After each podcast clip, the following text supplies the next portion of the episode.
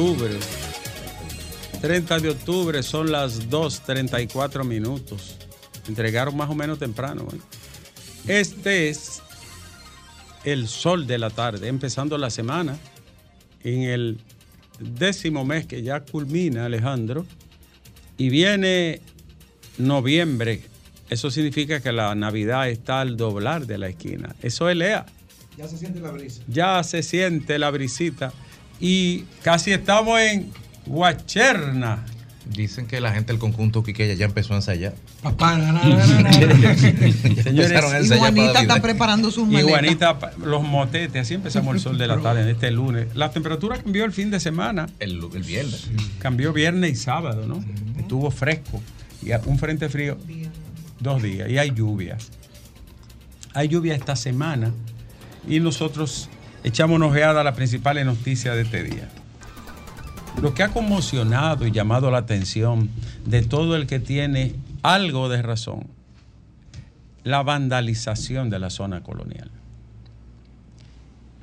el asalto de la zona colonial. No busquen en causa ni razones, en policía ni en seguridad. Quien es responsable, quien dio permiso para montar allí este caos y este vandalismo fuera de control.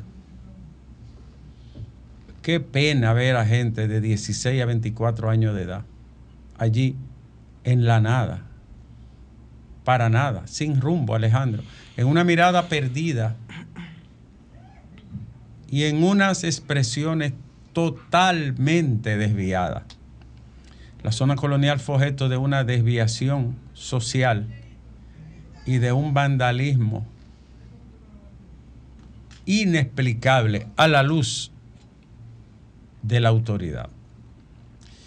Y lo que puede verse como un hecho eh, fortuito de un grupo de mozalbetes y jóvenes que llegaron despavoridos allí, implantaron su ley, el desorden, eh, tiene explicaciones y connotaciones mucho más hondas.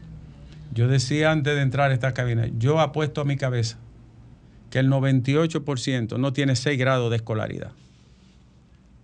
Y más del 60% usa sustancias alucinógenas y de otra especie. Me la juego y lo apuesto. Son escenarios perfectos, terreno fértil para la manipulación, la distorsión, el uso, la instrumentalización. Se convocó a un famoso concurso en inicio de unos 200 mil pesos, que serían el señuelo para una supuesta búsqueda.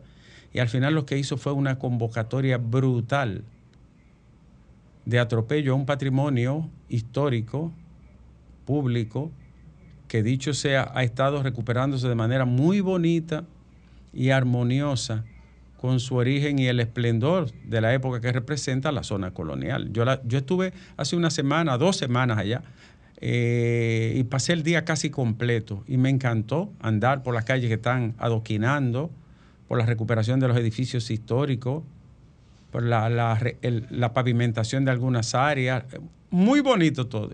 Y viene y se monta este espectáculo deprimente, ¿no? Yo le voy a decir lo siguiente. Ustedes saben por qué ocurren estas cosas. Hoy sale un estudio de Educa, el 80%, el 85% de los maestros no saben usar la tecnología ni una computadora. Ustedes están entendiendo. El 85% de los maestros dominicanos no saben usar una computadora. Yo vi un estudio en la UAS hace unos años donde el 60% no tenía un, correo electrónico. Hoy, ¿cómo un educador en, en, esta época no sabe manejar la tecnología de la educación y de la comunicación? De, bajo ninguna condición. Y se le ha entrenado, pero no. Esto es una catástrofe de la educación dominicana. Domingo le llama generación a los foques. Usted puede ponerle y etiquetarle el nombre que usted quiera. Es el desbarre, del descuido, de la exclusión, del abandono de la falta de valores ciudadanos en gente muy joven a los que el mercado y la sociedad le, le pone en pantalla todos los días un paquete de promesas y expectativas para consumir sin tener cómo. Entonces, ¿cuál es, cuál es la realidad de ellos? Una interacción social en los grupos donde son aceptados, donde son admitidos, donde se lo consideran eh, por lo menos un espermatozoide. ¿Y, ¿Y cuáles son esas expresiones? Deviación social. Gangas, grupos que se dedican a las actividades delictivas, una parte, no todos, actividades delictivas, otros al consumo de sustancias narcóticas ilegales, otros se dedican a, a la nada, un 23% a embarazar muchachitas, tenemos un 23% de niñas de 14 y 13 años que se convierten en madres, 33% de los jóvenes dominicanos no trabajan, no estudian, no realizan ninguna función productiva, ni tienen un nivel de estudio ni técnico ni formal bajo ninguna condición. Pero bien, estamos nosotros los dominicanos ante un descalabro como ese que tenemos. Y, hoy aparece el estudio de Educa y te dice de manera catastrófica, tanto quejó del ADP, te dice que, esto es increíble, señores, reprobaron la aplicación de tecnología en las aulas, no pueden, no pueden usar, no pueden conectar un, un puente USB a, a un aparato, el 90% no sabe lo que es la inteligencia artificial.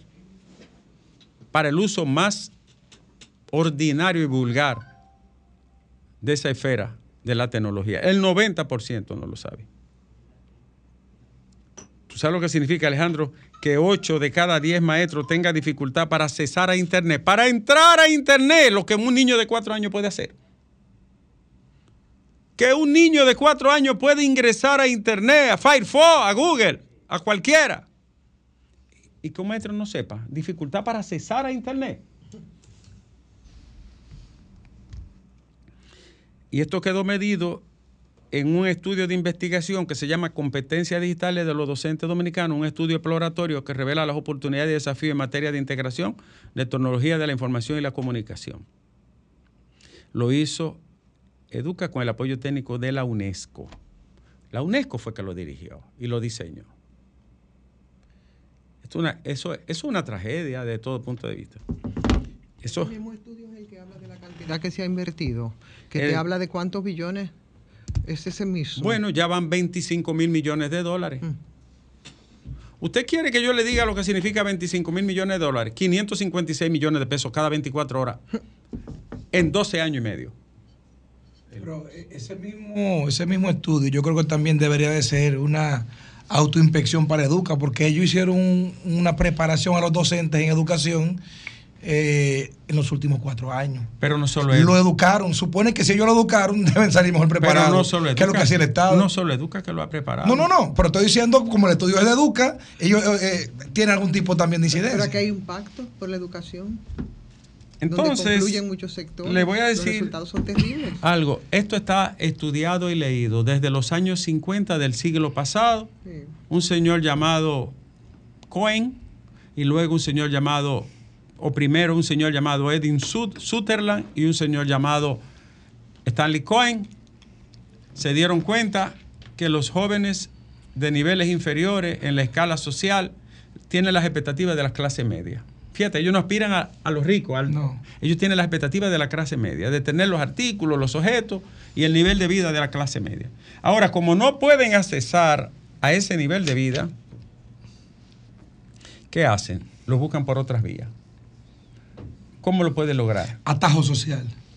Inmediatamente empiezan a dar los saltos que son aquellos que están al margen de la ley. Esos estudios están hechos, todos están hechos por Harvard, por universidades latinoamericanas. Usted puede cambiarle el nombre y algunas variables, pero eso es incambiable. Si usted no le da la vía de cómo llegar a una meta de consumo a un joven y usted le dice todos los días a tres metros de distancia en la pantalla, esto es tuyo, esto es tuyo, esto es tuyo, hay una parte de ellos, no todos, que por la interacción que tengan con determinados grupos, personas y paradigmas, van a coger el camino desviado. Y si a eso usted le añade que viven en una sociedad que favorece la impunidad, que no hay consecuencias, entonces van a hacer más todavía lo que lo van a hacer. Añado, señores, en los Alcarrizos hay 2.5 kilómetros cuadrados, viven 325 mil personas.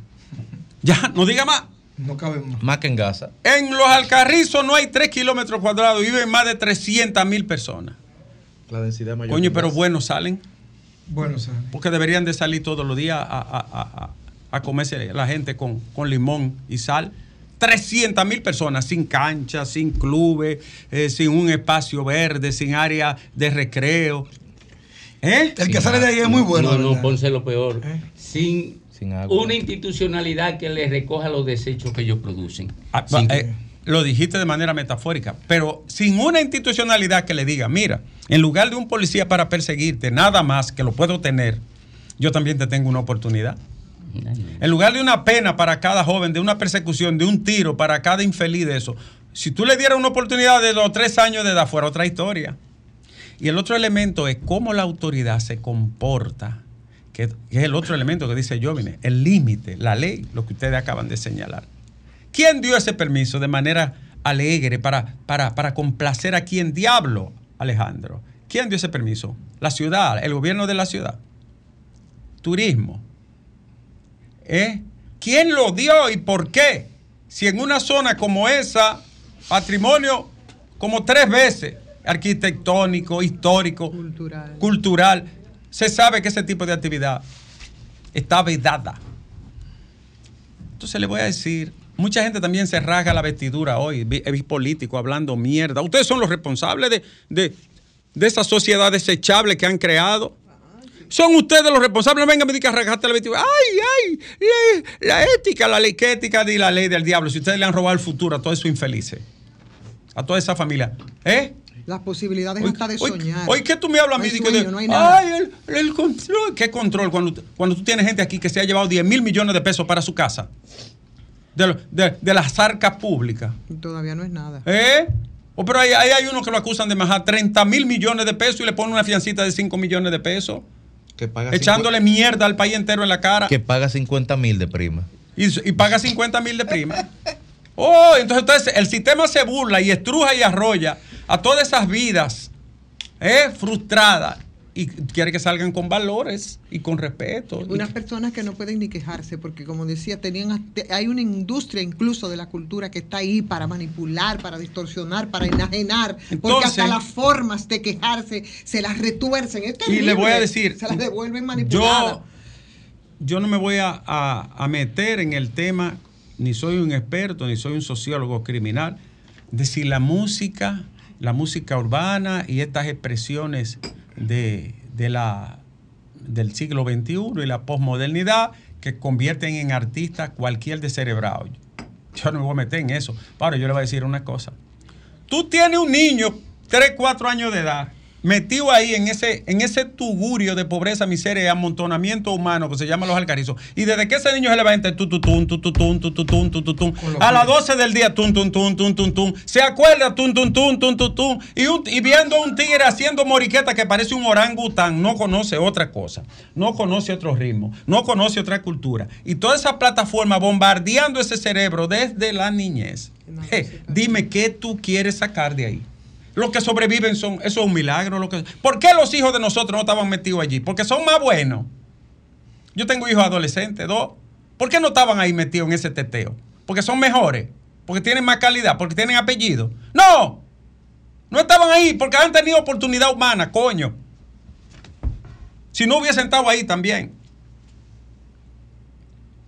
Maldito sistema que lo que hace es explotar al ser humano y premiar la basura donde lo negativo, lo indecente y lo vulgar todos los días es condecorado. Y las buenas causas, los grandes esfuerzos, las nobles intenciones se quedan en la cuneta porque se privilegia la basura en este modelo de sociedad y en este sistema. Y lo saben los sectores de poder. Entonces, nosotros tenemos una complejidad. Tenemos la misma propuesta política para todo, la misma respuesta política para todo. La misma medicina política para todo. Y esto es un problema de políticas públicas. Cuando usted le digan a usted, van a salir la pizza en diciembre, ya yo tengo información de alguna cosa. Horroroso. Desastre, el mismo desastre. 10 años consecutivos quemándose, quemándose, quemándose, quemándose y nadie cambia nada. Y todo el mundo sabe que esa es la base esencial y el problema fundamental. Y es el tema básico, vertebral de la nación. Y vuelven y se burlan otra vez y lo llenan de politiquería y de clientelismo y de corruptela. Entonces no, no espere cosas distintas. No esperen cosas distintas. Yo, es un tema, ¿verdad?, de muchas aritas para tocarlo por diferentes áreas. El- un país que es líder 10 años consecutivos, 10 años consecutivos en niña pariendo. De América y compite Ghana, Sierra Leona y los países de África. 10 años, más de 10 años consecutivos. La- las niñas de 13 y 14 años, madre. Abuela de 38 años de edad. Un niño de 7 y 8 años ha conocido cuatro padratos cuando llega a los 10, 12 años. ¿Eh? Maltratado, arrollado por la vida. Coño, ¿qué, qué sociedad que ustedes quieren? Aquí se hizo un estudio, yo no recuerdo si fue en Nogales o cuál fue la institución, y demostró que un niño de 10 años, hijo de las menores que paren, conoce cuatro padratos antes de llegar a la, a la preadolescencia. Cuatro y cinco padratos. Este es tu papá, este es tu papá, este es tu papá. Ajá. ¿Y qué tú crees que tú vas a sacar de ahí? ¿Qué tú vas a sacar de ahí? Y el 38% de esos niños son hijos de uniones libres inestables. Se busca otra allí, se va allí, se va allí. Sin escuela ninguno, sin escolaridad ninguno. Entonces yo no, no sé cuál es el, el- el fondo que están buscando de todo esto. Y si esos muchachitos, tú lo ves cómo se ponen también al tema de la violencia de género y cómo son, cómo son testigos de, asesinatos de sus padres a sus madres Oh, y lo- cómo la sociedad no los cosa, interviene. Lo que más prima, lo que más prima en esas gangas y esa banda de la vaina esa urbana es el machismo. Claro. Hay un machismo cerril, montaraz. En esa, es un machismo total. La muchachita es un instrumento nada más. Porque lo que hacen es reproducir todos los mismos subvalores del sistema, valores invertidos de un sistema. Es que estamos jodidos de arriba abajo. Y le voy a decir una cosa, no va a cambiar si no se transforman los fundamentos de la inversión, de la oportunidad, de los buenos valores, de los buenos ejemplos. Nosotros tenemos una pandilla de delincuentes en este país. Todos los días salen en los medios de comunicación reclamando derechos. Saquearon el país de todos los colores. Y todos los días tú tienes que reconocerle derechos. Pero solo a ellos, a, a la legión de miserables que está en la victoria, no, a eso no. A estos. Ah, derechos. Estado de derecho, tutela judicial efectiva, debido proceso de ley. San Antoniazo y los infelices de la victoria no tienen nada de eso. Y los jueces son complacientes con ese vandalismo. Pero con los pobres no. A los pobres lo arrollan y lo martillan. Los pobres no tienen estado de derecho ni debido proceso de ley. Válgame Dios. Ahora que se está hablando del Tribunal Constitucional, que yo espero que nos metan a un grupo de musurucos impresentables, analfabetos, ilustrados, como hicieron una- alguna vez, de gente que no puede escribirte un párrafo bien. Yo espero que no vengan con esa vaina. Aquí como que hay que llamar en un momento, Alejandro, a una rebelión. Déjame parar ahí, tú sabes, para no... El otro tema, sí, porque tengo que dejarlo ahí en punto suspensivo, Alejandro, porque tú sabes.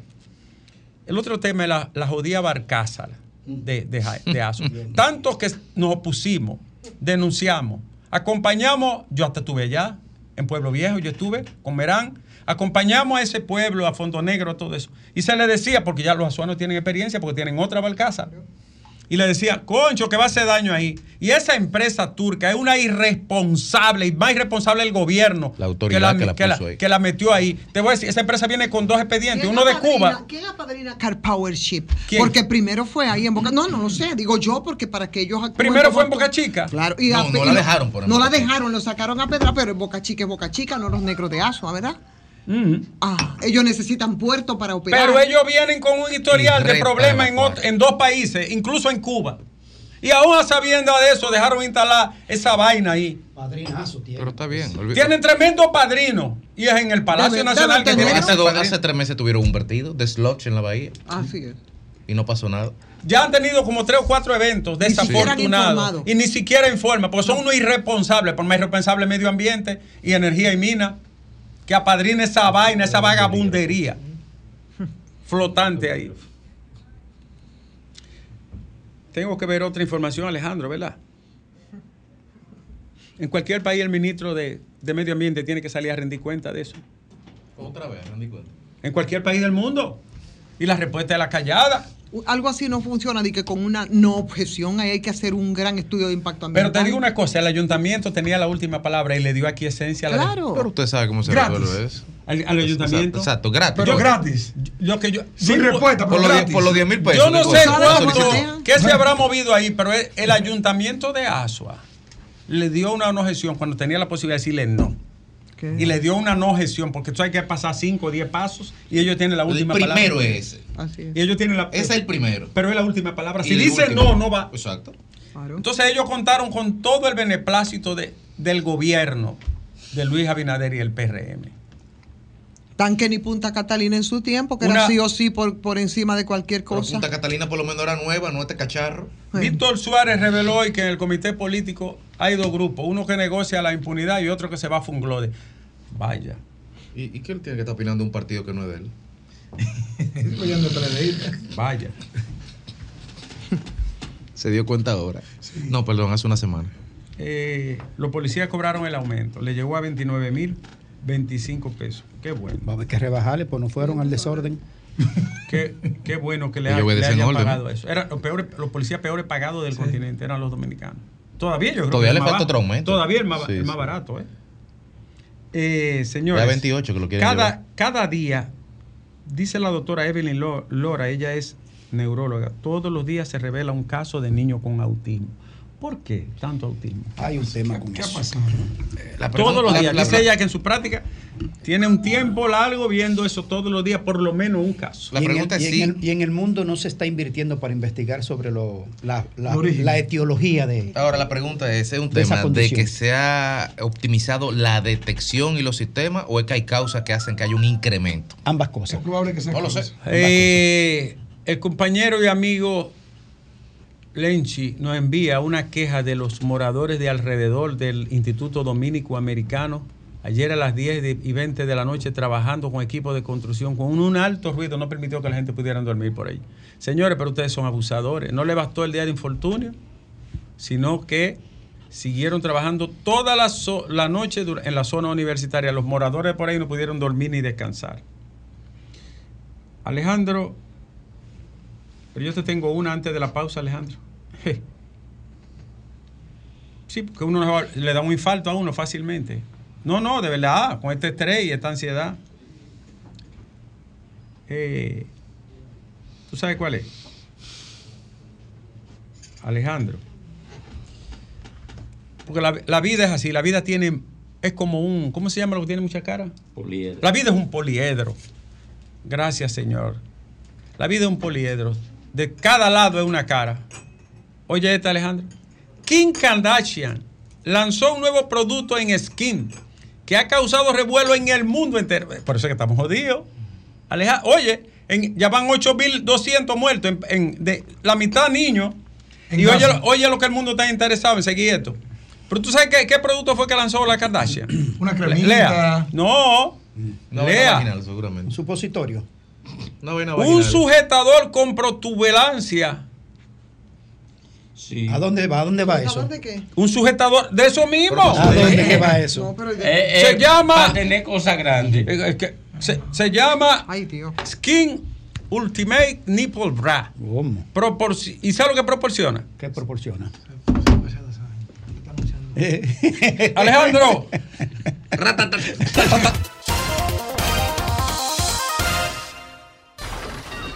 Comunícate 809-540-1065. 1-833-610-1065 desde los Estados Unidos. Sol 106.5, la más interactiva.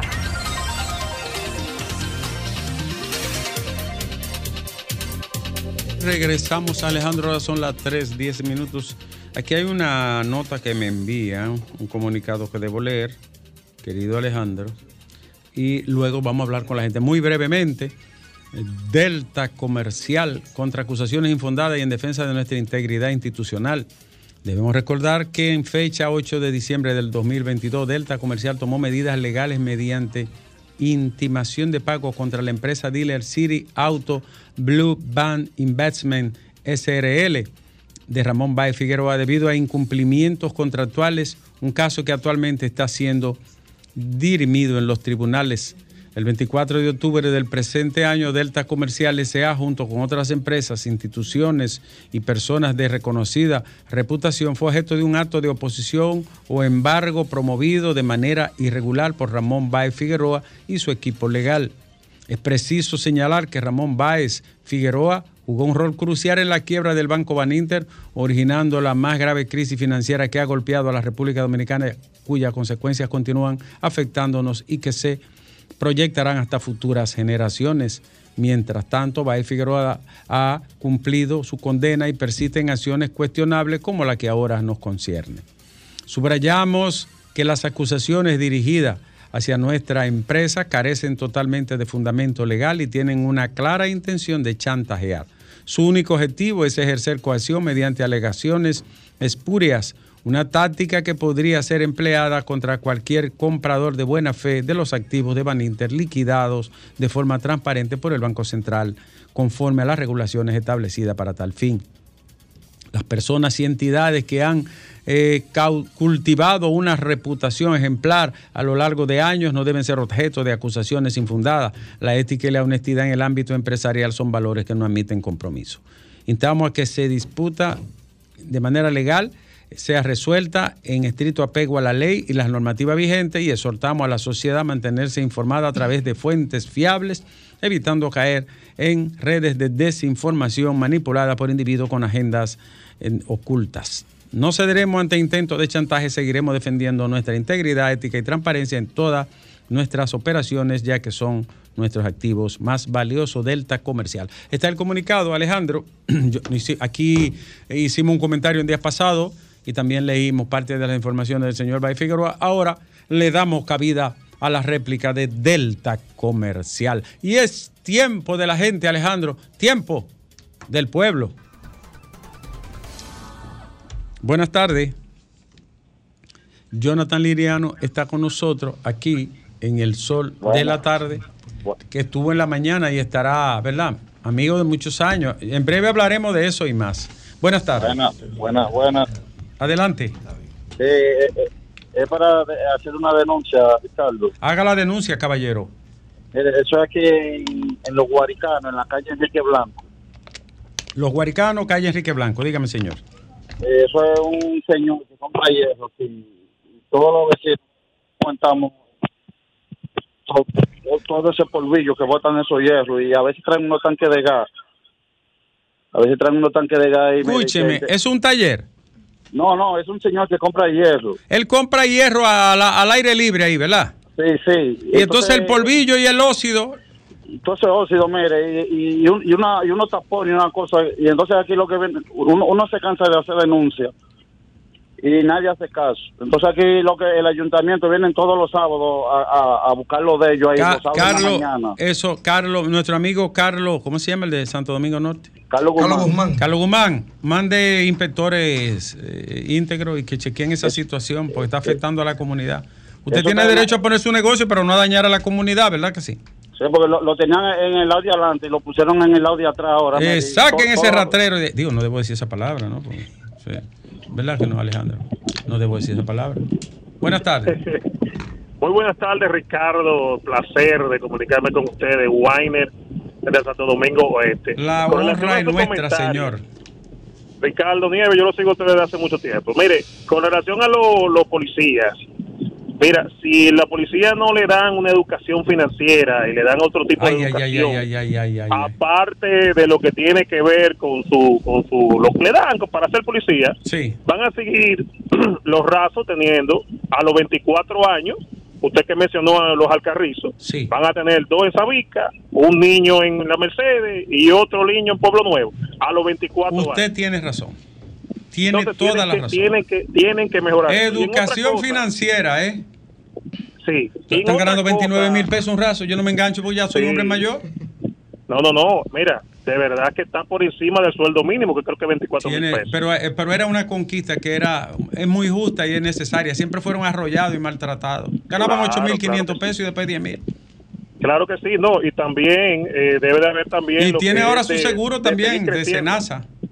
Debe de haber también un plan para que sigan creciendo. En otro, en otro orden, cuando tú estabas hablando del comentario de lo indecoroso, de que se, aquí se premia lo negativo, República Dominicana, algo que nosotros venimos viendo desde hace mucho, los jóvenes. Yo mismo soy de los de los alcarrizos y prácticamente me desarrollé, soy microempresario, trabajo por una compañía, o sea, hemos progresado muchas personas, pero yo entiendo, eh, Ricardo Nieves, que también usted culpa a esposo.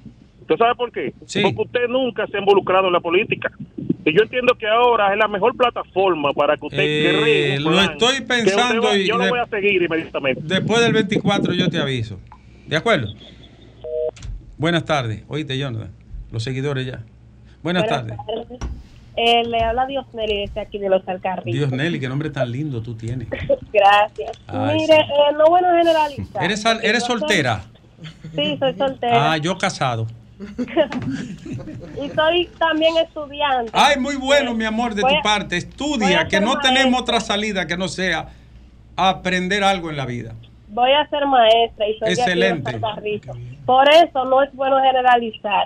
Porque hasta la cuando yo cogí la prueba eh, nacionales, hasta la puerta de la escuela fueron personas del INAFOCAN. Sí, muy bueno. Afocán. Sí, a ofrecerme beca de gobierno. Entonces, el gobierno da muchas oportunidades a los jóvenes. Lo que pasa es que los jóvenes ahora, la mayoría, quieren estar con una cerveza en la mano derecha y una juca en la mano Gracias, Dios Nelly. Y, es- y es cierto. Son los solo solo los dijimos culpables- que el 80. Son los culpables los jóvenes entonces ahora. Buenas tardes. Muy buenas tardes. Le habla Alex Rivero. Adelante. Me encantó el comentario que usted hizo hace un momento con relación al comportamiento de los jóvenes. Sí. Pero usted sabe qué le faltó a usted decir. Dígame qué le faltó y añádalo.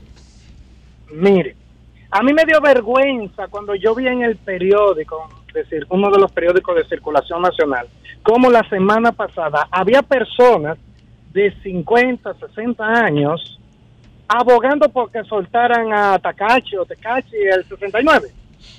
Yo le aseguro que esas personas no saben ni siquiera cuáles son las canciones que ese individuo canta y están peleando para que lo suelten. Entonces, en una sociedad que está podrida desde la raíz, ¿cómo podemos esperar que los jóvenes den frutos buenos? Gracias, querido. Está bien, se lo añadió. Buenas tardes. Buenas tardes, Nieve. Bendiciones a todos, Fausta, a todos. Amén, igual. Nieve, le habla Antonio Morillo de Los Alcarrizos. Los alcarrizos, eh, ¿cómo está eso por ahí? Eh, bueno, Nieve, hay mucha basura todavía. Todavía. Todavía no se... Y, Ah, una. y, y Cristian, ¿en qué está? Bueno, ahora mismo yo veo aquí en la, en la calle 23 de Pueblo Nuevo. Había un problemita ahí con badén, empezó a arreglarlo, gracias a Dios, después de tantos años. Sí, Pero está como sacando la cara ahora, después de tantos años en eso. ya. Sí. En otro tenor nieve, eh, me gustaría conocerlo, ya que yo cuando ustedes estaban en la casa vieja, Sí. fui allá y conocí a Domingo. Domingo. Eh, tengo eh, la cita llena hasta marzo, pero eh, ¿cuándo usted quiere venir? Cuando usted me diga. Yo voy a romper semana, el esquema. Eh, eh, venga el día que usted quiera, a, a las 2, y lo voy a recibir aquí. te lo voy a ¿Cuál es agradecer. su nombre? Antonio Morillo. Antonio Morillo, lea. Ah, Ella es mi Sí, asistente. Ella, ella me asiste, bien paga por mí. Se Desde que llegué agradecer, aquí siempre, todos sus Sí, aquí, aquí en el Alcarizo no está todo perdido. Mira, yo sé Nieve, que yo- no, hijo, hay 400 mil Sí. almas viven ahí, le están haciendo su metro, su circunvalación. Eh, Ustedes, ahora lo que hay que escoger al que sea mejor, no se lleven de partido y voten por la gente que sea Nieve, buena. Nieve, yo siempre he abogado porque aquí en el Alcarrizo haya un ITCC, así como el de San Luis. ¿No tienen Eh, ustedes un centro tecnológico? No, hombre, Presidente, no, aquí hágale no un centro hay, tecnológico a esa gente, Sí, deje de gastar tanto en publicidad y hágale un centro tecnológico al Alcarrizo. Un infote que funciona. Un Hágale Vamos a hablar con Rafael Santos. A Rafael Santos, un infote. infote que funciona. ¿Sí? Aquí hay Infotec. Ah, tiene Infotec, un centro tecnológico. Un, un ITSC, así mismo como Un ITS que Vamos a pelear eso, señor Morillo. Gracias. sí, Cuando venga favor, hablamos. ok. bien. Buenas tardes. Buenas tardes. Choclo, déjame trabajar, Choclo, que estoy trabajando y Domingo no está aquí. Estoy forzado, ¿eh? Estoy forzado. Cobramos Sí, los dos, pero él se va y yo me quedo. Buenas tardes, señor. Buenas tardes, Nieve. ¿Cómo se sienten? Bien, gracias a Dios, querido. Nieve, ustedes siempre traen por los cabellos el problema de Arturo del tiempo. Ahora yo... Hace tiempo que yo no hablo de ese hombre. ese- No me hable de ese jodido hombre a mí. Graeme Yo a hacer una Arturo del tiempo era calvo. Graeme te mando paquetico, Graeme. pregunta. lo que él va a decir, déjelo que. ¿Qué es más vergonzoso? Que tú te reúnas con una persona que hasta esa hora es un empresario o que un secretario de las Fuerzas Armadas te diga a ti que, que Quirino es un narcotraficante y tú lo que Las que dos cosas son atiendas y- y- vergonzosas, y señor. o, que el pre- o que el presidente de la República hay un, un diputado que está deportado en extradición por narcotráfico que dijo que el- al presidente déjeme Santiago que Santiago es mío es que es Esa también es vergonzosa, señor. y otra cosa Diga eh, mala, que usted quiera. hay, hay un pro- hay un problema que ustedes nunca le han puesto ¿Cuál es ese, querido? El de el del hoyo de Baníter esos 55 mil millones de pesos ¿tú sabes por dónde cuánto andan? Sí. Nieve?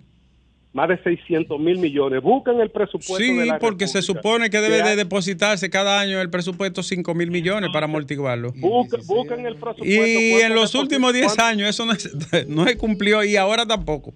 Ah, busca cuán- en cuánto anda esa deuda. Está bien, y querido. ponen- y ponen Gracias, ¿eh? Alrededor de, ponen alrededor de 10 mil millones todo- todos los años. Así en es. el presupuesto para, e- para esa desgracia que dejó Hipólito, que, no, que tiene jodido el Banco Central. Gracias, querido. Buenas tardes. Sí, buenas. El PRD no sirve ni para ¿Cómo? ¿Cómo está?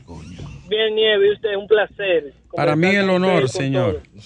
Eh, Nieve, a veces, te hablo de la romana, te habla Hansen. Sí, a señor. veces yo voy conduciendo y a veces escucho a la Jara y yo digo, wow, la Jara como que tiene dos años viviendo en el país. No, pero no me lo trate así, que nuevo. No, no, no. Pero cuando eh, era un ah, cariño, doctor. Él llegó al país el 16 de agosto del 2020. Adelante, adelante. Está bien, pero es que otro país. que los hombres reflexionan y llega un día como el Siddhartha Y uno abre los Gautama, ojos. eh, el, el Buda, eh, Siddhartha Gautama fue iluminado un día Sí, y apareció sí, abajo sí. de una mata. Nieve, Sí, Nieve, mira, yo estoy seguro que la Jara, yo y unos cuantos jóvenes, jóvenes delante de ustedes que son... Sí, de- delante de Ivonne y Fafa, sí.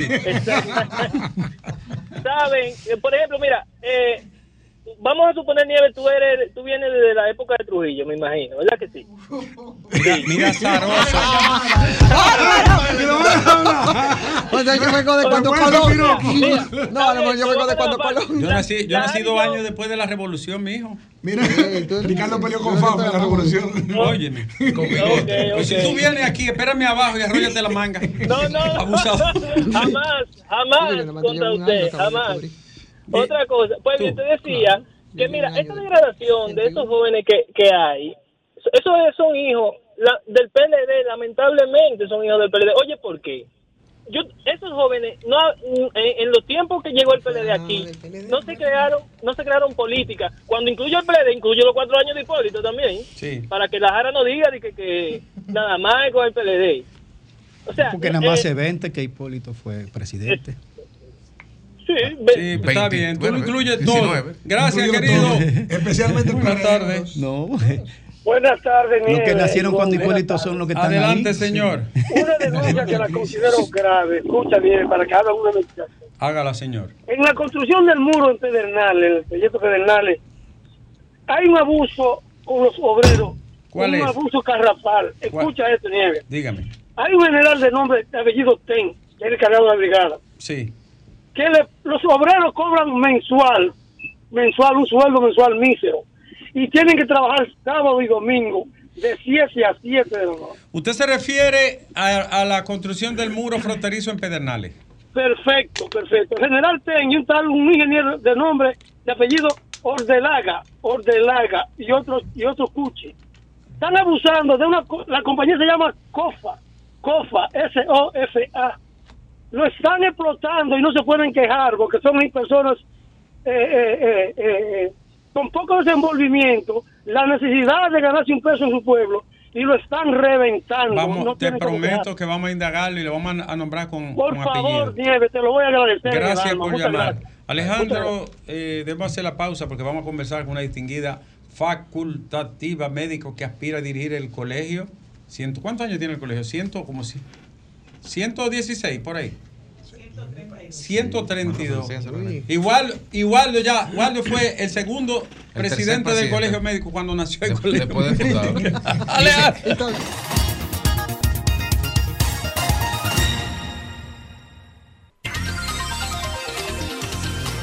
Andro a las 3.33 minutos. Ay, buen número. A pegar, tú sabes. 3.33 minutos. Tú sabes que Juana y yo jugamos un- allá en el Cibao un. De los números gruesos, eso. Alejandro, salieron cuatro. Cuando me iba diciendo, tenemos uno, dos, tres. Y cuando llegó a cuatro me desmayé. Señora, a las 3.33 minutos está con nosotros la doctora Yubelke Aquino. Ella es aspirante a la presidencia del Colegio Médico Dominicano en la gestión 2023-2025, ¿verdad? Sí, señor. Entonces, para, para nosotros un gran honor, doctora. Usted fue enviada aquí por dos amigos muy queridos nuestros, la doctora Bobadilla, el, su esposo, el doctor Garrido, y también mi maestro y amigo Severo Mercedes. ¿Le apoyan? Sí, señor. ¿Cuál es su propuesta para el colegio, doctora? Bueno, nosotros eh, estamos proponiendo una serie de, de cosas que ha venido siendo un sentir de todas las necesidades de los médicos. Nosotros tenemos 20 años siendo Colegio Médico Dominicano, porque en el 2003 se promulgó la ley 6803, que dio paso a lo que es Colegio Médico Dominicano. Y todavía, 21 años después, nosotros no hemos podido dar el salto de AMD a Colegio Médico. Entonces nosotros hemos visto que los que nos han dirigido eh, en, en otras ocasiones y piensan volver, ya no tienen respuesta a las necesidades de los médicos. ¿Qué implica asumir el colegio como tal, como una entidad exclusiva para el ejercicio de la práctica médica, por facultativos que la ley otorga y que el Estado habilita para eso? ¿Qué implica eso? implica que nosotros tengamos un colegio que sea inclusivo, participativo y que además de eso se siente en las mesas de negociaciones por las reivindicaciones de los médicos, de una manera que todos podamos estar eh, siendo representados por un colegio.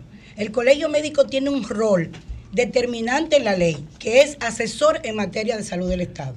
Y por lo tanto, nosotros tenemos que jugar ese papel y tenemos que, esa colocación que nos da la ley, tenemos que buscar el espacio y tenemos que ya estar dentro del Estado porque lo dice la ley, no lo decimos nosotros. Sin embargo, nunca hemos jugado ese rol. Yubel, que eh, se dice, dicen algunos médicos, incluso que han tenido mucha actividad gremialista, que hay situaciones, muchas situaciones internas, sobre todo con los pensionados. Ay, y sí. que, que- ¿cuál Eso que- es tremendo. Que hay que hacer una revisión internamente incluso de cara a, la, a, a- Claro. a reivindicar otra serie de, de cuestiones para el colegio médico. ¿Cómo está ese tema? Sí, a partir de noviembre nosotros tenemos un tema prioritario con los médicos pensionados de nuestro gremio.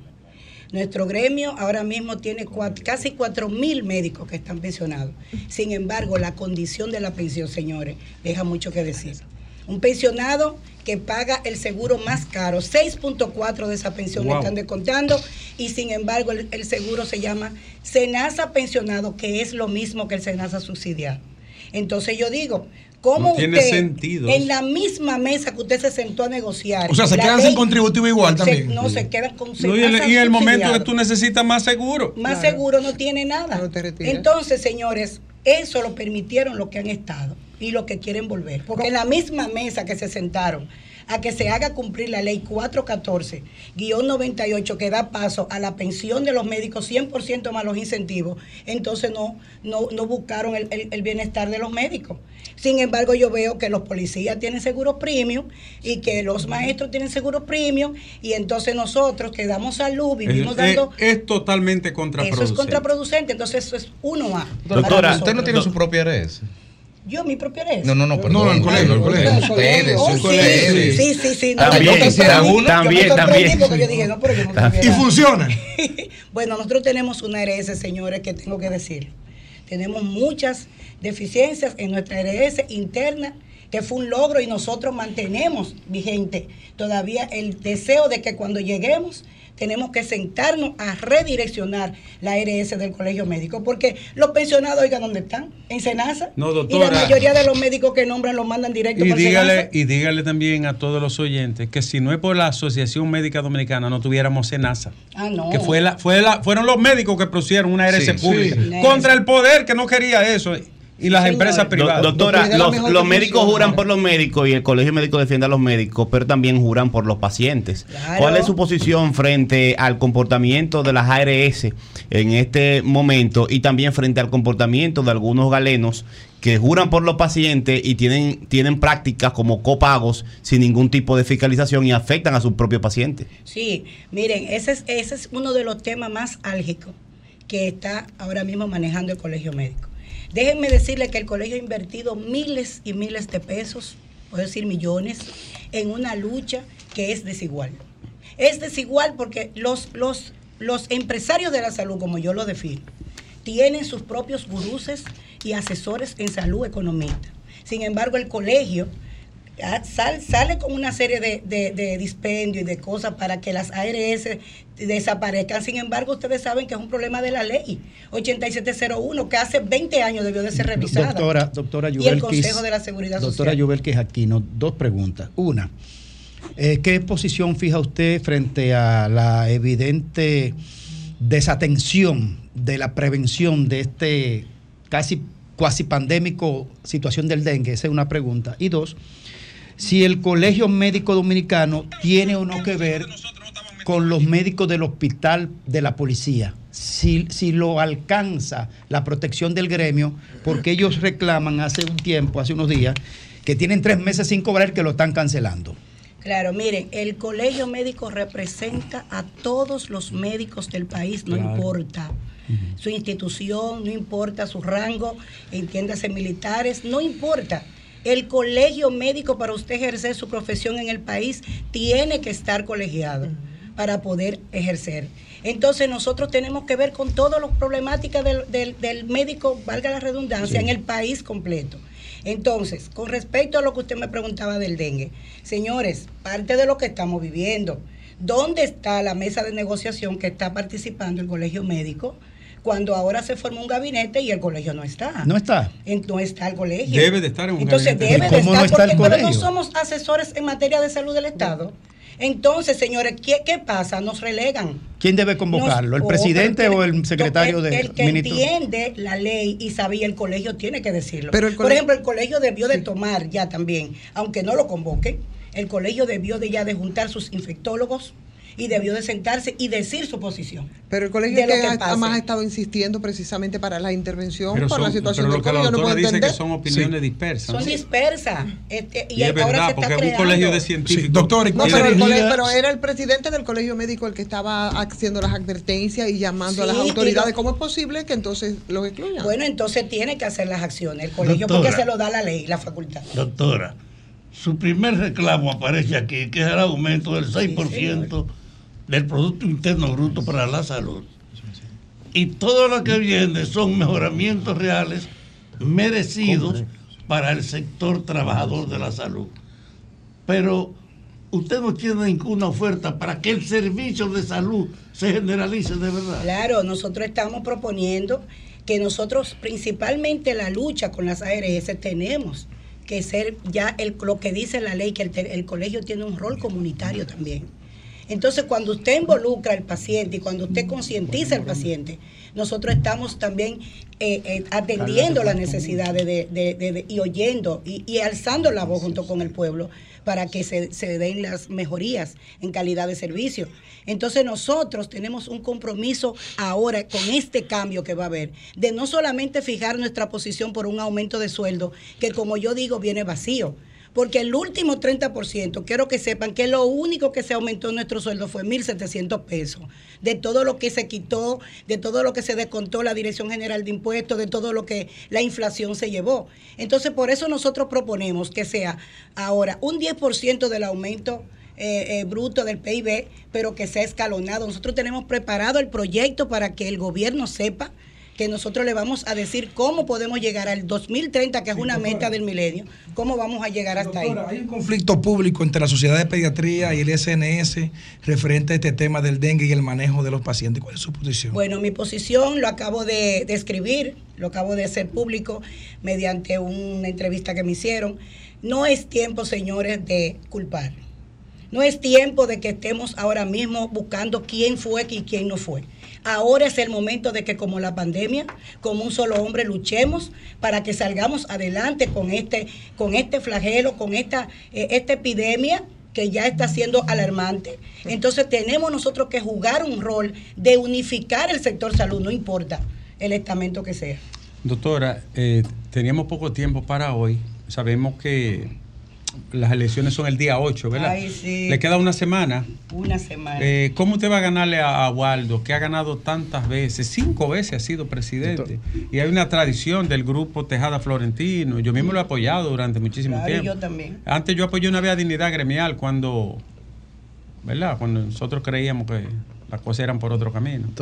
Eh, pero mordieron la soga. Entonces, ahora, doctora, eh, Waldo es un, gurú ahí. ¿Cómo usted le va a ganar ese hombre? Bueno, le va a ganar los médicos, los médicos jóvenes. Somos 49 mil médicos afiliados y solamente votamos 8 mil y 9 mil cuando más se vota. Significa que hay una, una población cautiva que no le interesa el colegio médico y nosotros hemos estado trabajando. Los médicos jóvenes, los médicos que no sienten que tienen un colegio que los representa. está pirando, Waldo está pirando. claro. ¿Y Siempre, Pero siempre, yo no sé sí. cuántas veces. Sí, pero es una plancha poderosa porque tengo poderosa. entendido que ahí hay un colega de nosotros, hay ¿En un cuál? amigo. ¿En cuál? esa, el doctor Guerrero Heredia. Ah, pero Eh, No, que ya hable. Espérense, déjenme decirle, el doctor Guerrero Heredia es el secretario de ética en la plancha. Ay, mi madre. Yo estaba en contra suya. y ahora, tú que ese hombre. Ay, Dios mío. Ay, y sí. ahora, Y Ricardo. ahora. Ahora, médico de prestigio. Usted iba a decir eso al principio. Doctora, usted tiene que decirme. Mire, ¿sabes que en Bonao una vez estaban aspirando dos regidores compadres? Y entonces me, me buscaron a mí y le digo yo, bueno, vamos a mediar en esta situación. Uno iba por un partido y otro por otro. Y entonces me dice uno antes de que yo empezara a hablar, usted tiene que estar en el medio. usted". Ay, doctora, gracias. Muchas Señores, gracias. gracias a ustedes, señores médicos dominicanos. 8 de noviembre, una cita con el cambio, una cita con el nuevo colegio médico que nos merecemos todos. Vota por la plancha número 2, Yubelki Aquino a la nacional, Jairo González al distrito y la doctora Janet Arrendela a la provincia de Santo Domingo. Gracias. Queremos una mujer ahí, manito. Queremos una mujer ¡Gracias!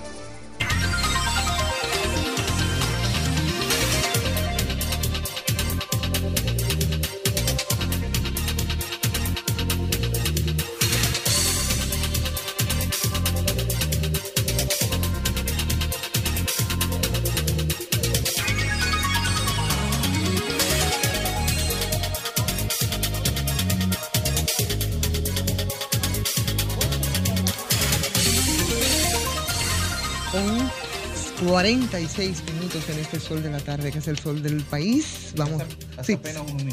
Sí. La Dirección General de Contrataciones Públicas suspendió el contrato suscrito por el Intran para la instalación de la red de semáforos en el Gran Santo Domingo. ¿Qué? El órgano rector de las contrataciones públicas suspendió los efectos del contrato suscrito entre el Intran y la Razón Social Latama por un monto de 1.317 millones ¿Qué? tras encontrar indicios de irregularidades en el proceso de licitación, dice la nota de prensa de la Dirección General de Ay, qué Contrataciones. brosita. Ay, ¿Cuánto mil? ver- ay, pura verdad. 1317.3. Y los semáforos son tan caros. Bueno, señores, ahí está. Tremendo lío. Señor, ¿y qué es lo que pasa con esta, con estas hay, auditorías? hay uno, El- hay uno que cogió un contrato para unos semáforos. Pero los semáforos son unos bombillos Pero- con, con una mica y cómo. Ah, pero que son ¿Eh? inteligentes, ellos piensan, te hablan. O, o el que lo compra, que es inteligente. Y vo- Mient- y vos- mientras, sí, bueno, mientras tanto, señores, vamos a iniciar nuestra ronda de comentarios y como siempre, el señor Rafael Fafa Taveras. Gracias. Vecina. Miren, Nieve hizo hoy una introducción hablando de la degradación que se expresa en la juventud y en los servicios, en todo. Y yo escuchándolo me decía, "Oni, ¿qué hacer? ¿Qué proponemos? Y entonces, a ese reconocimiento del deterioro de la sociedad, a esa podredumbre e incapacidad de los servicios públicos, tenemos entonces el desafío. ¿Qué hacer? Yo no tengo duda de que la dimensión de los problemas nacionales no pueden ser asumidos y resueltos en el sentido tradicional por un gobierno de turno, pura y simplemente. Ahora ha ocurrido un hecho que es el camino de la esperanza para enfrentar los problemas. El pacto para enfrentar la política con Haití ha reunido la mayoría del país y ha dejado excluido a los más representantes o los más representativos de los partidos opositores. Ese hecho de convocar diversidad de sectores, universitarios, servidores públicos, comunicadores, un resumen variado de la sociedad, no condicionado al interés concreto de un partido. Ese hecho creo que marca un rumbo. La crítica que se hacían hoy a la ausencia de la educación, a que los niños lo que tienen es el ejemplo de sobrevivir de cualquier manera y disfrutar de lo que les parezca y que además los propios maestros no tienen ni siquiera la formación elemental para en esta época ellos reproducir su conocimiento en la elaboración de los otros. Es decir, se asume que hay una crisis de bancarrota educativa.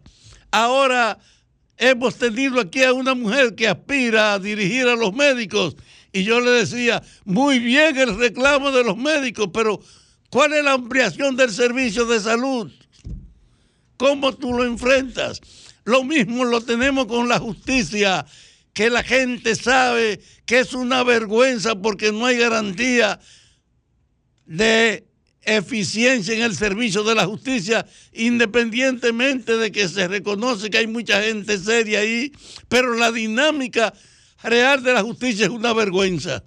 En un país que tiene la justicia, la educación, la salud, tres aspectos fundamentales, en condiciones que no puede, que no puede uno satisfacerse, decir está bien, no, están profundamente podridos.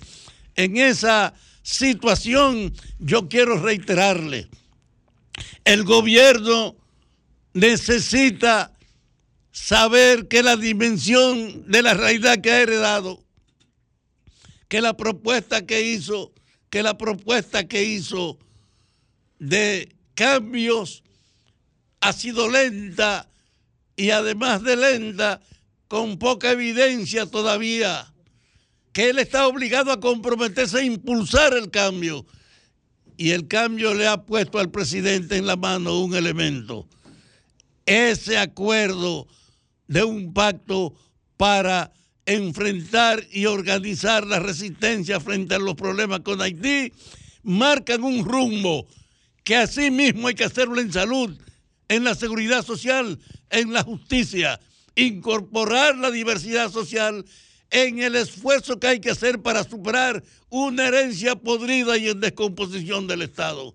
Yo no puedo apelar a la ilusión del pasado, que era una revolución, pero sí creo que la unidad en la colaboración y el establecimiento efectivo es la base y el fundamento, sin duda, para enfrentarse a esta crisis.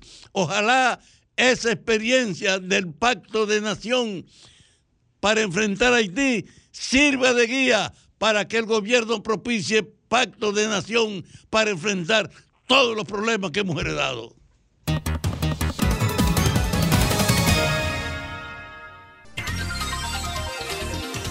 Señores, son las 4 en punto ya, las 4 de la tarde, en este sol de la tarde y en este día, estamos en el penúltimo día, ¿verdad? Del mes de, del mes de octubre. Con, con- con una brisita navideña ya. Eh, mm, estoy, estoy en Tú no ves el color que viene. Vamos a poner un bombillo que aprende y apague, rojo y azul. Un solo. Un solo. Un solo. La factura no La factura eléctrica, la gente le tiene miedo. Sí, no, yo espero que ahora eso. diga Ah, en mi casa pusieron el arbolito, pero nadie lo aprendió. Por eso es que Cueto te llama y te da tu ocho. ¿Quién? Cueto. Cueto, no, yo soy de Sur. Que por el, cierto- el- el fraude más grande que, que, que, que de funcionario público Que aquí. por cierto murió Milton la mamá Morrison. de Cueto, así es que les Qué desencanto. Ah, qué pena, ¿Es verdad? Sí, sí, sí, este fin de semana. La Ay, mamá qué- de Cueto, pena, su madre, murió. Solidaridad. No, no, estoy hablando de. Milton Morrison. Ah, bueno, tú, bueno, hablaban de Cueto. Pero bueno, No, yo- señores, eh, definitivamente ahora Es que yo no me atreví a decirle Milton porque Milton es amigo mío. Entonces le tiré a Cueto adelante para que, él- para que él lo rebotara. Y ya, bueno, tú metiste a Por Milton. lo tío. menos, como dice mi amigo, desengaño, por lo Milton menos, como Morrison. dice mi amigo Bernardo Voy Castellano, para allá con mi el, el- el administrador de, de, de este, que es el señor Na- eh, Manuel Naúl, por lo menos él admite que hay problemas y que hay serio, situaciones. entonces. y no- sí, sí, no, lo que pasa es que él, por lo que dijo Cueto, Uy. tú recuerdas que aquí no habían Que apagones. no me hable de Cueto, habla de Milton Morrison, que me lo tiene que- la factura eh, altísima. Pero todos En mi casa parece que hay un salón y tres colmados adentro. Mi querido, La todos estamos esa. padeciendo ese problema. Lo que pasa es que gente como Cueto, que fue un- una metida de pata, dijo que aquí no habían apagones. y Voy para allá, el no, de verdad, voy para de sur con la jodida factura donde en la mano. no, no- sí, bueno, A- señor, a- hace- un TikTok. Vamos con los invitados. donde, donde parece que si no atienden Hace sus demandas, no va a haber quien lo apague, precisamente es en la Dirección de Servicios de Atención a Emergencias Extras Hospitalarias. Con, él, con ellos vamos a conversar. Francisco Javier Polanco está con nosotros y bueno, las amenazas incluso hasta de piquetear. ¿Qué es lo que ellos procuran? ¿Qué es lo que quieren? Tenemos entonces a Francisco Javier. Buenas tardes, bienvenido. ¿De qué se trata todo esto? Muy buenas tardes. Mi nombre es Francisco Javier, presidente de la Asociación de Técnicos de Transporte Sanitario, ATRAN. ¿Qué es eso? En, castellano, Sí, sí. aterrícelo. Nosotros somos la asociación que defiende a los choferes de las de las ambulancias. Ok, choferes de ambulancia. Sí, Bien. pero somos técnicos, no choferes. Ustedes son técnicos. Técnicos. explíquenos bien. Técnicos porque los técnicos son, eh, eh, los choferes nada más manejan. Sí. Los técnicos ambulancia asisten- Participan asisten en el servicio. exacto. En el levantamiento de Somos cuerpo y demás. prácticamente paramédicos. Ok, muy bien, ya estamos entendiendo. ¿Qué- ¿Cuál es la situación? ¿Qué es lo que ustedes están Eh, demandando? ¿Cuáles han sido las gestiones que se han hecho? Explíquenos, por favor. Nosotros estamos demandando a el MAP. ¿Por qué? Eh, el MAP tenemos un tranque con un incentivo que el director Juan Manuel Méndez, el día de la fiesta de cumpleaños, el 23 de, del mes pasado, anunció, el cual él anunció que el presidente y el ministro Joel Santo habían aprobado un incentivo para todo el personal y que iba a ser efectivo a partir del primero de octubre, el cual no fue así. El 27 del mes pasado, eh, el, el- el coronel Juan Manuel Méndez Sí. envió la comunicación al MAP. Ok. El MAP no se expresa ni en contra ni a favor. Que a ustedes le conste, no. No, no que nos conste, no, no tenemos esa información. A esa carta que ustedes nos traen no le ha dado respuesta. Al parecer no, porque el director Juan Manuel Méndez no nos ha dicho nada. qué dice el MAP? No, es que no ha ¿Qué dado le respuesta. responde? El MAP no, ha respondido nada. ¿De qué fecha se permite? Esa comunicación es en fecha Ya, ya ustedes se 27. comunicaron con el general Juan Manuel Méndez recientemente diciéndole, preguntándole sí. si el MAT ha respondido o no. Sí, está callado, no dice nada. Dijo que el MAP no había respondido eh, la semana pasada.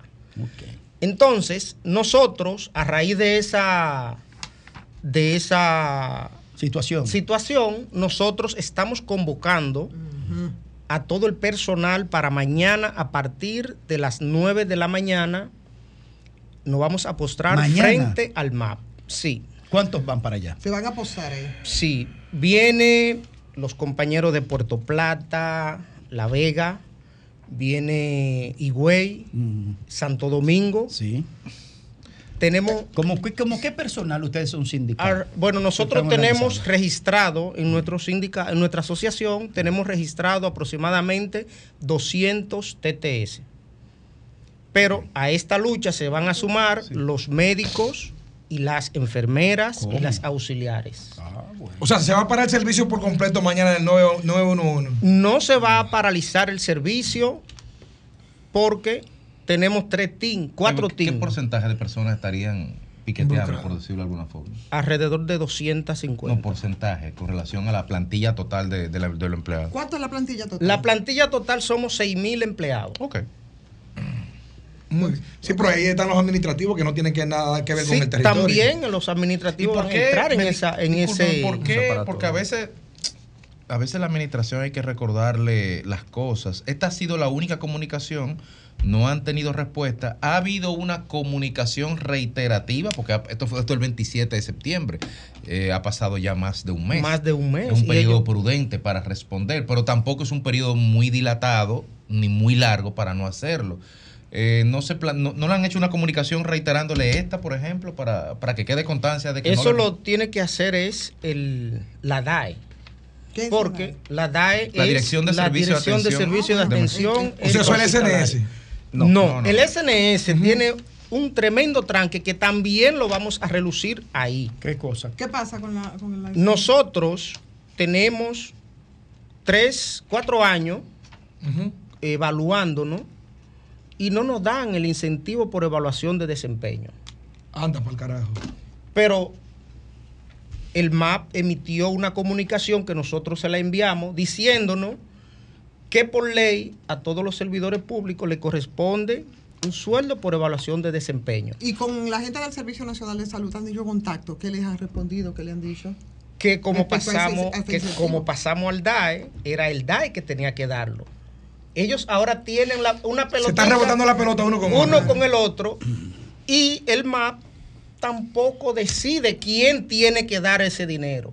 Ahora, le pregunto al MAP, ¿quién es que tiene que dar el dinero? Si es usted quien tiene la facultad para decir, ¿es Mario Lama o es Juan Manuel Méndez?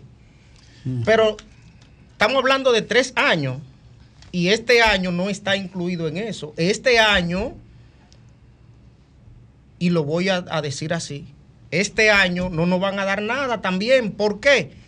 Porque Juan Manuel Méndez no trabajó el presupuesto para eso. Quien se- a quien se lo van a dar es a Mario Lama. Y Mario Lama se lo vas a robar. Ah, pero acá. ¿Cómo que se lo va a robar? Claro, porque si no, no, si no, no lo Si no le entregan. si no lo- sí, ¿no está diciendo? Si no, no lo entregan, no, no lo van a dar. pero Sí, una- claro. Eh, en realidad, eh, ah, digámoslo de otra forma, digamos que lo va a apropiar para otras actividades y no estas.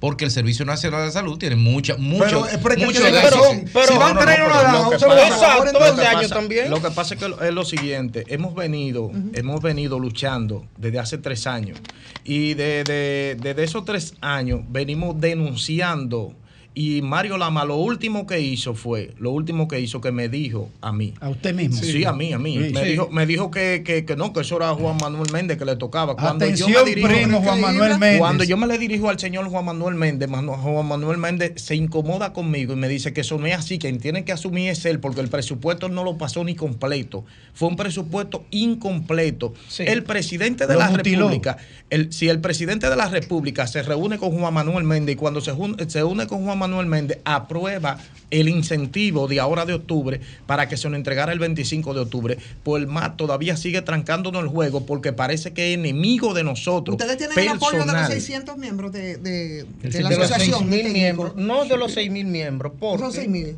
Son Son 6 mil 6.000, miembros son y 6.000. esta asociación tiene alrededor de dos años fundada, que la fundamos a raíz de, de toda la precariedad que tiene el sistema Y lo maltrato. y lo maltrato. Nosotros fuimos cancelados y bueno, posteriormente llegó Juan Manuel Méndez, él nos reintegró. ¿Podría haber paralizaciones del servicio en lo que tiene No, que no, ver no, no, no, no. Nosotros no apoyamos las paralizaciones porque eh, nosotros prestamos un servicio demasiado importante a la población y cualquier persona puede fallecer en ese mismo momento. Entonces nosotros no tenemos acciones criminales, nosotros estamos buscando forma mediática para que se nos resuelvan nuestros problemas. Ahora nuestro sueldo es un sueldo que da pena, puro y vergüenza poder expresar lo que nosotros ganamos trabajando 24 horas. Aparte Sin de eso, está el 911, que es el, el- el- edificio principal. No, que está, es don- está en don- de emergencia eso. ¿eh? que es donde están, donde están, donde están los, los operadores y los despachadores. Ellos tienen ciertos privilegios, pero quienes están apostados en la calle, quienes están arriesgando la vida, Que se quienes la están la guayando la pandemia yuca, también. somos nosotros. En medio de la pandemia, nosotros éramos héroes. Hoy en día nosotros no somos nadie, absolutamente nadie. Nosotros no tenemos ningún privilegio. La policía que trabaja junto de nosotros, que le llaman Portugal, Nicaragua, en nuestro servicio, ellos, ellos se recibieron un aumento y agradecemos el aumento, pero también queremos que contemplen y que se acuerden de que nosotros también necesitamos un pequeño aumento para nosotros poder subsistir como padres de familia, porque estamos siendo agobiados. ¿Mañana qué hora frente al mar? ¿Mañana qué hora? Desde Mañana. las 9 de la mañana. Desde Bien. las 9 y también Bueno. vamos a hacer una huelga de hambre ahí mismo. Bueno, Ahí mismo. bueno, pues a ahí está ahí entonces mismo. el Sí, llamado, la- eh, el llamado a quien corresponde en este caso para que le dé respuesta a los técnicos, ¿no? De la de no transporte, de no transporte sanitario, porque la verdad, como ustedes dicen, ese es un servicio definitivamente prioritario. Sí. Suerte, William, y muchísimas gracias también a ti, Francisco Javier. Nos vamos Muchas contigo. gracias.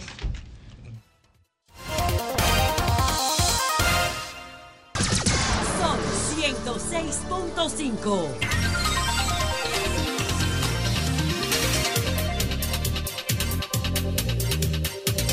Bueno, señores, aquí estamos y ya alcanzamos las 4 con 13 minutos en este sol de la tarde, que es el sol del país. Y ya ustedes vieron, la información la había dado Federico hace un rato de la vicepresidenta, que dice que establecerán responsabilidad sobre el desorden en la zona colonial, que serán castigados y captados, además.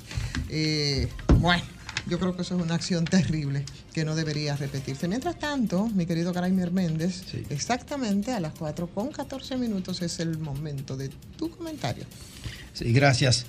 Buenas tardes a toda la audiencia de Sol de la Tarde, Sol del País. Miren, se produjeron varios eventos durante el fin de semana que nos apena tanto en el orden institucional y lo que tiene que ver con, caramba, la desintegración de una escala de valores que hemos venido hablando en los últimos tiempos respecto del comportamiento de una generación que producto precisamente de la desatención en el orden social, político, cultural, académico, educativo, está siendo reinstrumentalizado o instrumentalizado a partir de, la- de una realidad ficticia y de una vaciedad de horizonte en lo que tiene que ver con propósitos en la vida, más allá de la inmediatez material que presenta esta era. Y lo que se produjo en la zona colonial, obviamente, es una, es una desgracia, una, una evaluación, es donde hemos puesto una barra en términos políticos y sociales que nos dice lo que le puede sobrevenir a la clase política organizada, partidaria de este país en, los próximos, en próximos procesos electorales. ¿En qué puede caer? Como han caído otros países de Latinoamérica. Muy lamentable. Y quiero hacer un llamado de atención a la sobreactuación en el orden de la comunicación, en el orden de la actuación policial. ¿Cómo es posible? ¿Cómo es posible que este desorden mayúsculo que duró por horas, por horas, con una transmisión en vivo prácticamente, porque todo el que pasaba por ahí subía algo a las redes sociales, los mismos que estaban participando en una constante eh, documentación visual de lo que estaba aconteciendo, porque es la dinámica de esta generación de documentar audiovisuales en el acto e irlo incorporando a su red de eh, social. ¿Dónde carajo estaba la policía? ¿Dónde carajo estaba la Politur? Y si el día de esta actividad, de este desorden, de esta horda irredenta sin control, espantó a la sociedad dominicana y espantó a uno de los bienes más importantes en materia del PIB de la República Dominicana, que es el turismo, yo me imagino cómo estaba esa zona espantada por los vecindarios, por el comercio y por los turistas. Si eso fue escandaloso y apabullante desde el punto de vista de la inseguridad que puede sentir alguien con una masa sin control, pero peor fue el otro día la, autoridad policial. Entonces, al otro día, se aparecen con metralleta, armas largas, tanqueta prácticamente, van todas las unidades policiales habituales, su- eh, pero para que usted lleve un equipo de SWAT a unas calles que están vaciadas de la delincuencia del día anterior. A, que usted lleva el equipo lince de la policía. ¿Pero para qué? Pero de quién carajo fue la idea entonces al otro día espantar el turismo con una, con una militarización de la zona colonial en el día y en la noche. Pero ¿a quién, ¿a quién carajo era que usted iba a perseguir si el desorden fue el día anterior? Entonces, el espanto y el miedo que provocó la horda, la horda sin control, sin autoridad que la contuviera, entonces al, otro día la autoridad, con un marketing político desfasado y fuera de tiempo, como que nadie tiene logicidad de lo que significa tomar decisiones y no sobreactuar. Se lo comieron vivo en los medios de comunicación, en las redes sociales, a la Policía Nacional, por sobreactuar innecesariamente. Entonces, ese hecho debe ser evaluado dos veces. La actividad misma deli- delictiva y la actividad sin, sin juicio de lo que le toca y corresponde a la autoridad en el territorio. Y la alcaldesa no ha dicho nada, que es la jefa del territorio. Ahí se le quita toda su oficina, en el Palacio Consistorial. Yo quiero, yo quiero escuchar la voz, la voz de la alcaldesa, que mucha autoridad tiene. Entonces, miren, por, por otro lado, finalmente, lo dicho por la vicepresidenta de la República da vergüenza ajena. Vergüenza ajena. ¿Dónde estaba la, la- la- vicepresidenta de la República, Raquel Peña, cuando en estos días se desató la ira contra Mario Lama por atacar a, a- atacar a la sociedad de pediatría? Si hay un médico que tiene conciencia de lo que le corresponde, son los pediatras. Son los pediatras. Entonces, no le bastó con lo de Mario Lama. Viene la vicepresidenta de la República a echarle la culpa de la ineptitud y la responsabilidad de este gobierno con el tema del dengue.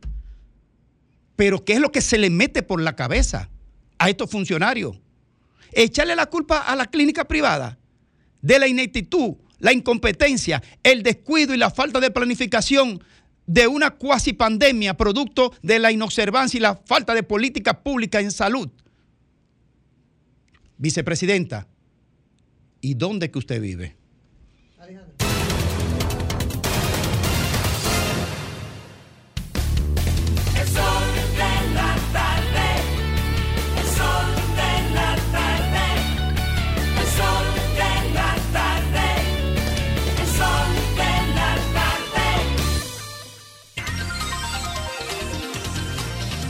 4.20 minutos, este es el sol de la tarde, señores, y parece que por mucho tiempo vamos a seguir hablando de dengue en este país. ¿Cuándo que vamos a llegar al po- ¿Cuándo vamos a llegar a la meseta? Parece como que eso está lejano. Supone que con el frío cuando, allá, uno- cuando uno llega a la meseta ya empieza el pico de nuevo. Bueno, empieza de nuevo cuando tú crees. Entonces, oh, y usted, yo no sé si vieron la información que eh, la ofrecía el infectólogo pediatra, el doctor Clemente Terrero, que por cierto hasta los otros días era el director del infantil Robert Rick Cabral, y él presentó el primer caso de transmisión intrauterina de dengue en República Dominicana. no lo pena, entiendo, pero nosotros tenemos al doctor aquí, el doctor Ramón Alvarado, con quien vamos a conversar, vamos a conversar de dengue. Él es miembro de la Dirección Central y secretario de Salud. Doctor, bienvenido a este Sol de la Tarde.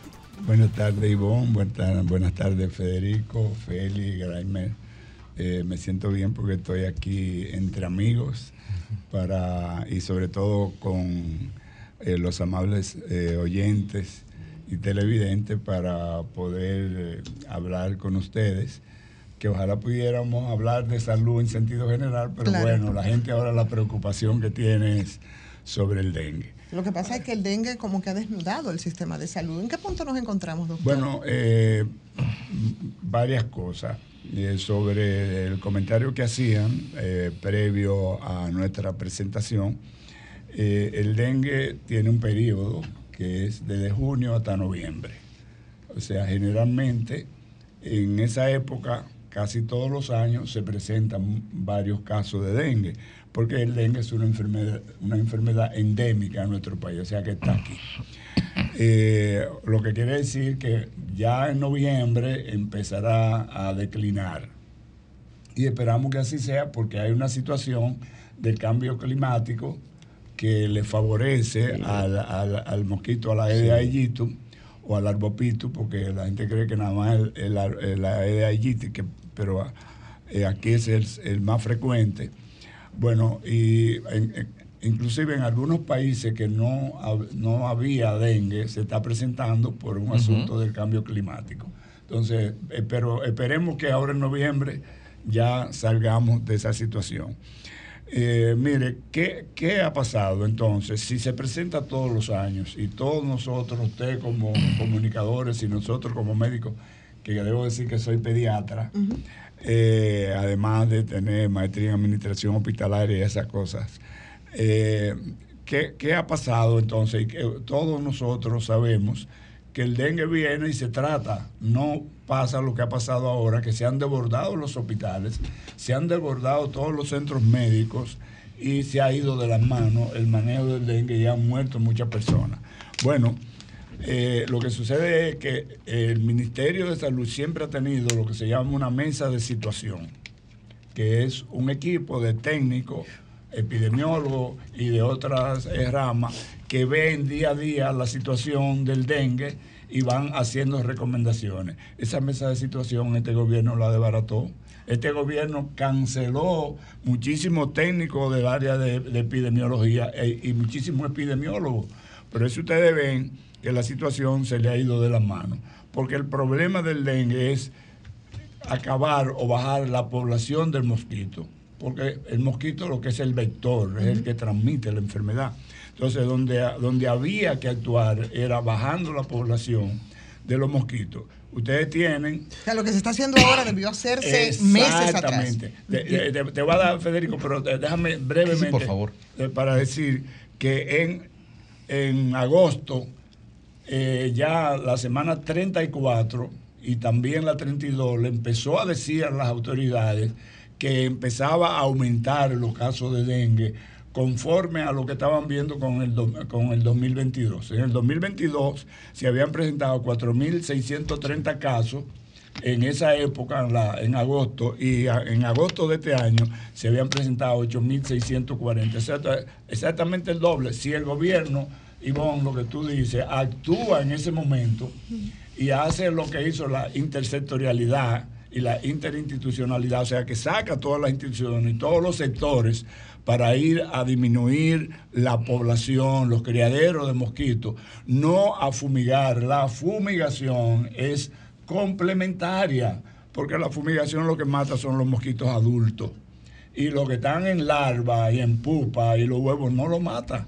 Entonces, La- eh, perdón, esa, esa- esa- esa fumigación que se tira, que cae, no, no mata la pupa de los tanques. No, no, no. Un vaso eso- con gusarapo, no. no. No, no, Eso hay que echarle otro, eh, Cloro, otra ejemplo, sustancia claro. que llama bate, que no está en la fumigación. Entonces, una pregunta, eh, bueno, dos preguntas. Yo estuve viendo algo que señaló el doctor Félix Iglesias hace cuatro o cinco días, y lo vi en otro sitio también, de que cada cuatro o cinco años hay picos epidemiológicos. una pregunta ya al doctor, eh, no al técnico, porque he leído que no hay inmu- inmu- inmuno- inmunidad contra el dengue. Entonces, si nunca nadie desarrolla inmunidad, ¿por qué tenemos pico? Porque no hay un, un, digamos, una- un- algo comprometido de rebaño, una inmunidad de rebaño asumida. Uno. Y dos, creo que en febrero el país, la región, tuvo una alerta de la OMS donde decía que este iba a ser un año inusual en materia de dengue. ¿Qué mandaba el protocolo en ese momento? Bueno, eh, varias cosas. Eh, en realidad, si sabemos que cada cuatro o cinco años el dengue hace un pico, la- las y que estábamos ya en ese periodo, las autoridades debieron prepararse para actuar y estar esperando que el dengue viene, que la población de mosquitos va a aumentar y que entonces van a venir mucho dengue. Eso es lo que el protocolo mandaba, que debiéramos, debíamos de haber hecho eso, pero en realidad eso no se hizo. Eh, ahora, inclusive, se hizo un protocolo que yo, yo eh, pienso, no, entiendo por qué ahora en octubre que se está actualizando la guía de manejo del dengue, pero esa guía de manejo de dengue no fue eh, discutida con los médicos. O sea, eso se hace. Y después que se hace... Fue una guía administrativa, más que, más que, más que. no, no, es una guía de manejo, una guía clínica de manejo que se hace, entonces se reúnen todos los médicos en todas las regiones, se les da un taller, se actualizan, porque eso es lo que los médicos hacemos cada vez, nos actualizamos con todas las informaciones que están saliendo y debieron de, de hacer eso, eso no se hizo, o sea, hay una serie de cosas que no se hicieron por la cual estamos frente a esta situación. Doctor, ¿qué tan creíble entonces pueden ser bajo el esquema de lo que se está presentando con el dengue? ¿Qué tan creíbles son entonces las estadísticas que está brindando entonces Salud Pública y el Servicio Nacional de Salud? Mira, quiero ahorita lo de la, eh, eh, la barrera eh, eh, placentaria que dice el doctor Clemente Terrero ahí, hacer un, Ah, para breve, explicarla. un breve comentario de eso ahorita, pero... Bre- Breve, doctor, que ya el tiempo lo tenemos encima. Ah, bueno, pero eh, con, con tu pregunta, en realidad, eh, el dengue, el 75% de los casos es asintomático y nosotros tenemos un subregistro que lo sabemos eh, grande. Por lo tanto, no es cierto que haya 14 mil casos, como dice el último boletín 42, eh, y no es cierto que hayan 14 muertos. Vamos sobre los 20 mil casos y vamos sobre los 50 muertos. Porque si tú sumas. ¿Cuántos? todo- Perdone, repita eso. Más de 50. 50 muertos y más de 20 mil casos. Si tú sumas lo. lo- Determinado que tenga, porque hay ese otra, otra enfermedad. Bueno, es bueno. Porque- Eh, Esas son proyecciones estadísticas. Déjeme, déjeme que- que- de- pena que el, el tiempo, pero dicen los epidemiólogos que cuando hay una epidemia de, dengue, paciente que llega con dolor abdominal, con dolor articular, con dolor muscular Prueba. y fiebre, no hay que hacerle ninguna prueba, es dengue. Usted no puede poner de que es sospechoso de dengue, usted tiene que manejarlo como dengue, porque estamos en una epidemia. Entonces el diagnóstico de dengue es clínico. Entonces te lo pone como sospechoso para, manejarlo. es- tiene usted, el médico tiene que decir que es dengue y manejarlo como, Y cuando como lo ponen como sospechoso son nomás las No, estadísticas de usted muerte no- por dengue. No, No. exacto. Entonces ellos lo ponen como sospechoso y no lo ponen en las estadísticas porque dice que no está confirmado. Eh, brevemente, Sí, el, favor, virus, doctor. el virus del dengue, hay dos barreras que, que no la pasa muy fácil, que es la barrera hematoencefálica, por eso los daños en el cerebro no son tanto como en el riñón y en el hígado, y la otra es la barrera placentaria, que tampoco la pasa. Ahora, las embarazadas están en el grupo de vulnerabilidad para el virus, igual que los hipertensos, los diabéticos y los que llegan tarde. O sea que ese dato que está dando el doctor Clemente Terrero ahí es sumamente importante porque habría que darle seguimiento. Eh, Y eso, eso, eso, eso es normal, eso es un caso muy especial. No, no, eso no ocurre con frecuencia. Y habría que ver la, la- la investigación. Pero hay casos porque- registrados de este tipo, del que Eh, denuncia el doctor Terrero hoy. Sí, hay, hay, Ah, bueno. hay casos de posibilidad de que el, el- el virus, porque el virus está en tu organismo y el virus llega a todos los órganos. Lo único que la barrera placentaria eh, está para proteger al, al producto y generalmente no permite que pasen eh, eh, sustancias y. Pero cuando y se hace esta transmisión intrauterina, ¿qué pasa con el producto? Bueno, habría que darle seguimiento al producto Bueno. para ver si y determinar si eso le crea malformaciones, si le crea óbito o si le crea aborto o cualquier cosa de esa. Doctor, definitivamente es mucho lo que hay que conversar con usted porque es médico y por supuesto en el área de la salud hay muchas cosas que están aquí pendientes. Así es que suponemos que vamos a conversar en otro momento y más adelante porque ahora el tiempo nos traiciona, tenemos que irnos a la pausa. Y por supuesto le agradecemos muchísimo las explicaciones que nos ha dado en esta tarde de este sol, sol de la tarde, Alejandro.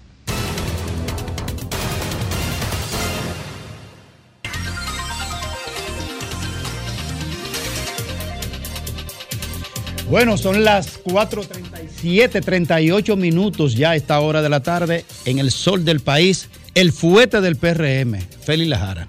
Muchísimas gracias, Graimel Méndez, de los Méndez Buenos, ya del sur profundo. El tema obligado es el tema de la zona colonial y cómo se comportó esta actividad el sábado pasado. Fue verdad el sábado pasado, el fin de semana pasado. Esto tiene muchas aristas y yo creo que debemos de comenzar a verla de- desde otra óptica que tal vez otros analistas aún no la han tocado. Lo primero yo le quiero decir a ustedes es que la zona colonial es la zona mejor vigilada de la República Dominicana.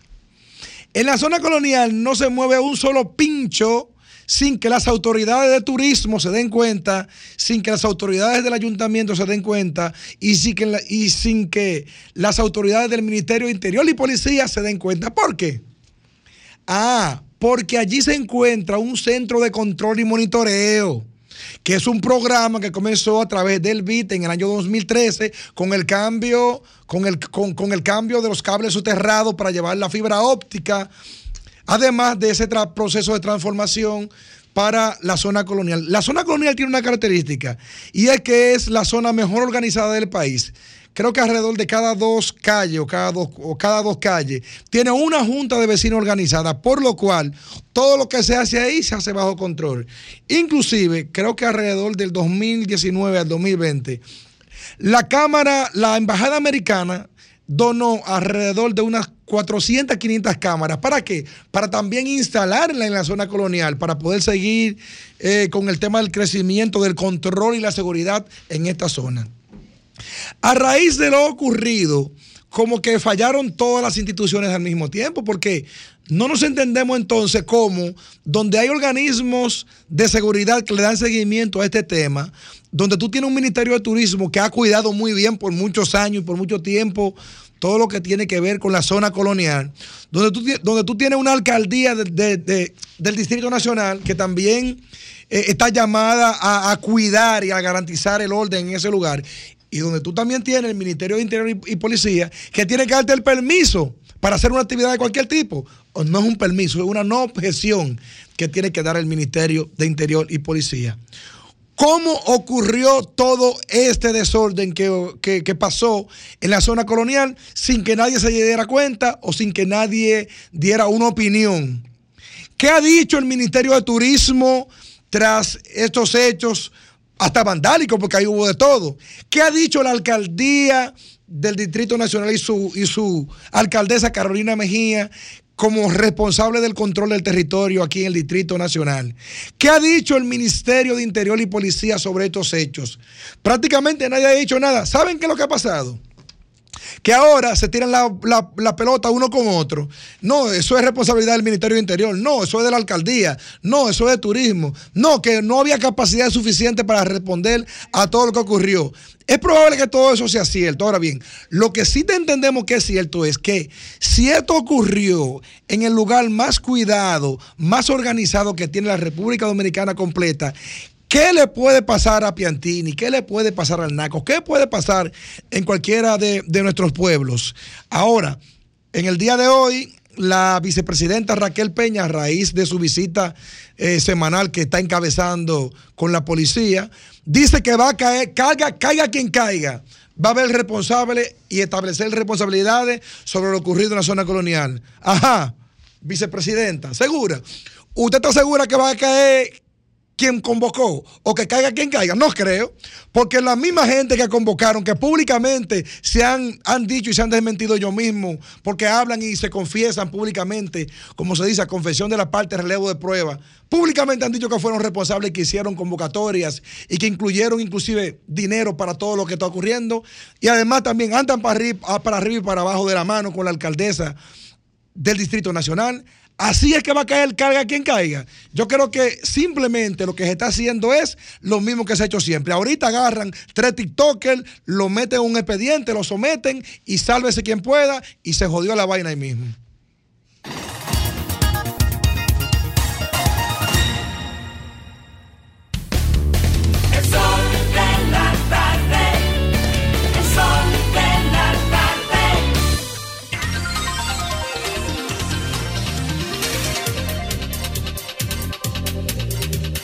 Bueno, ya son las 4.42 minutos. Miren, antes de pasar con la compañera Ivonne, este, hay una situación en la comunidad de Doña Ana, en San Cristóbal. El sábado sin luz, el domingo también.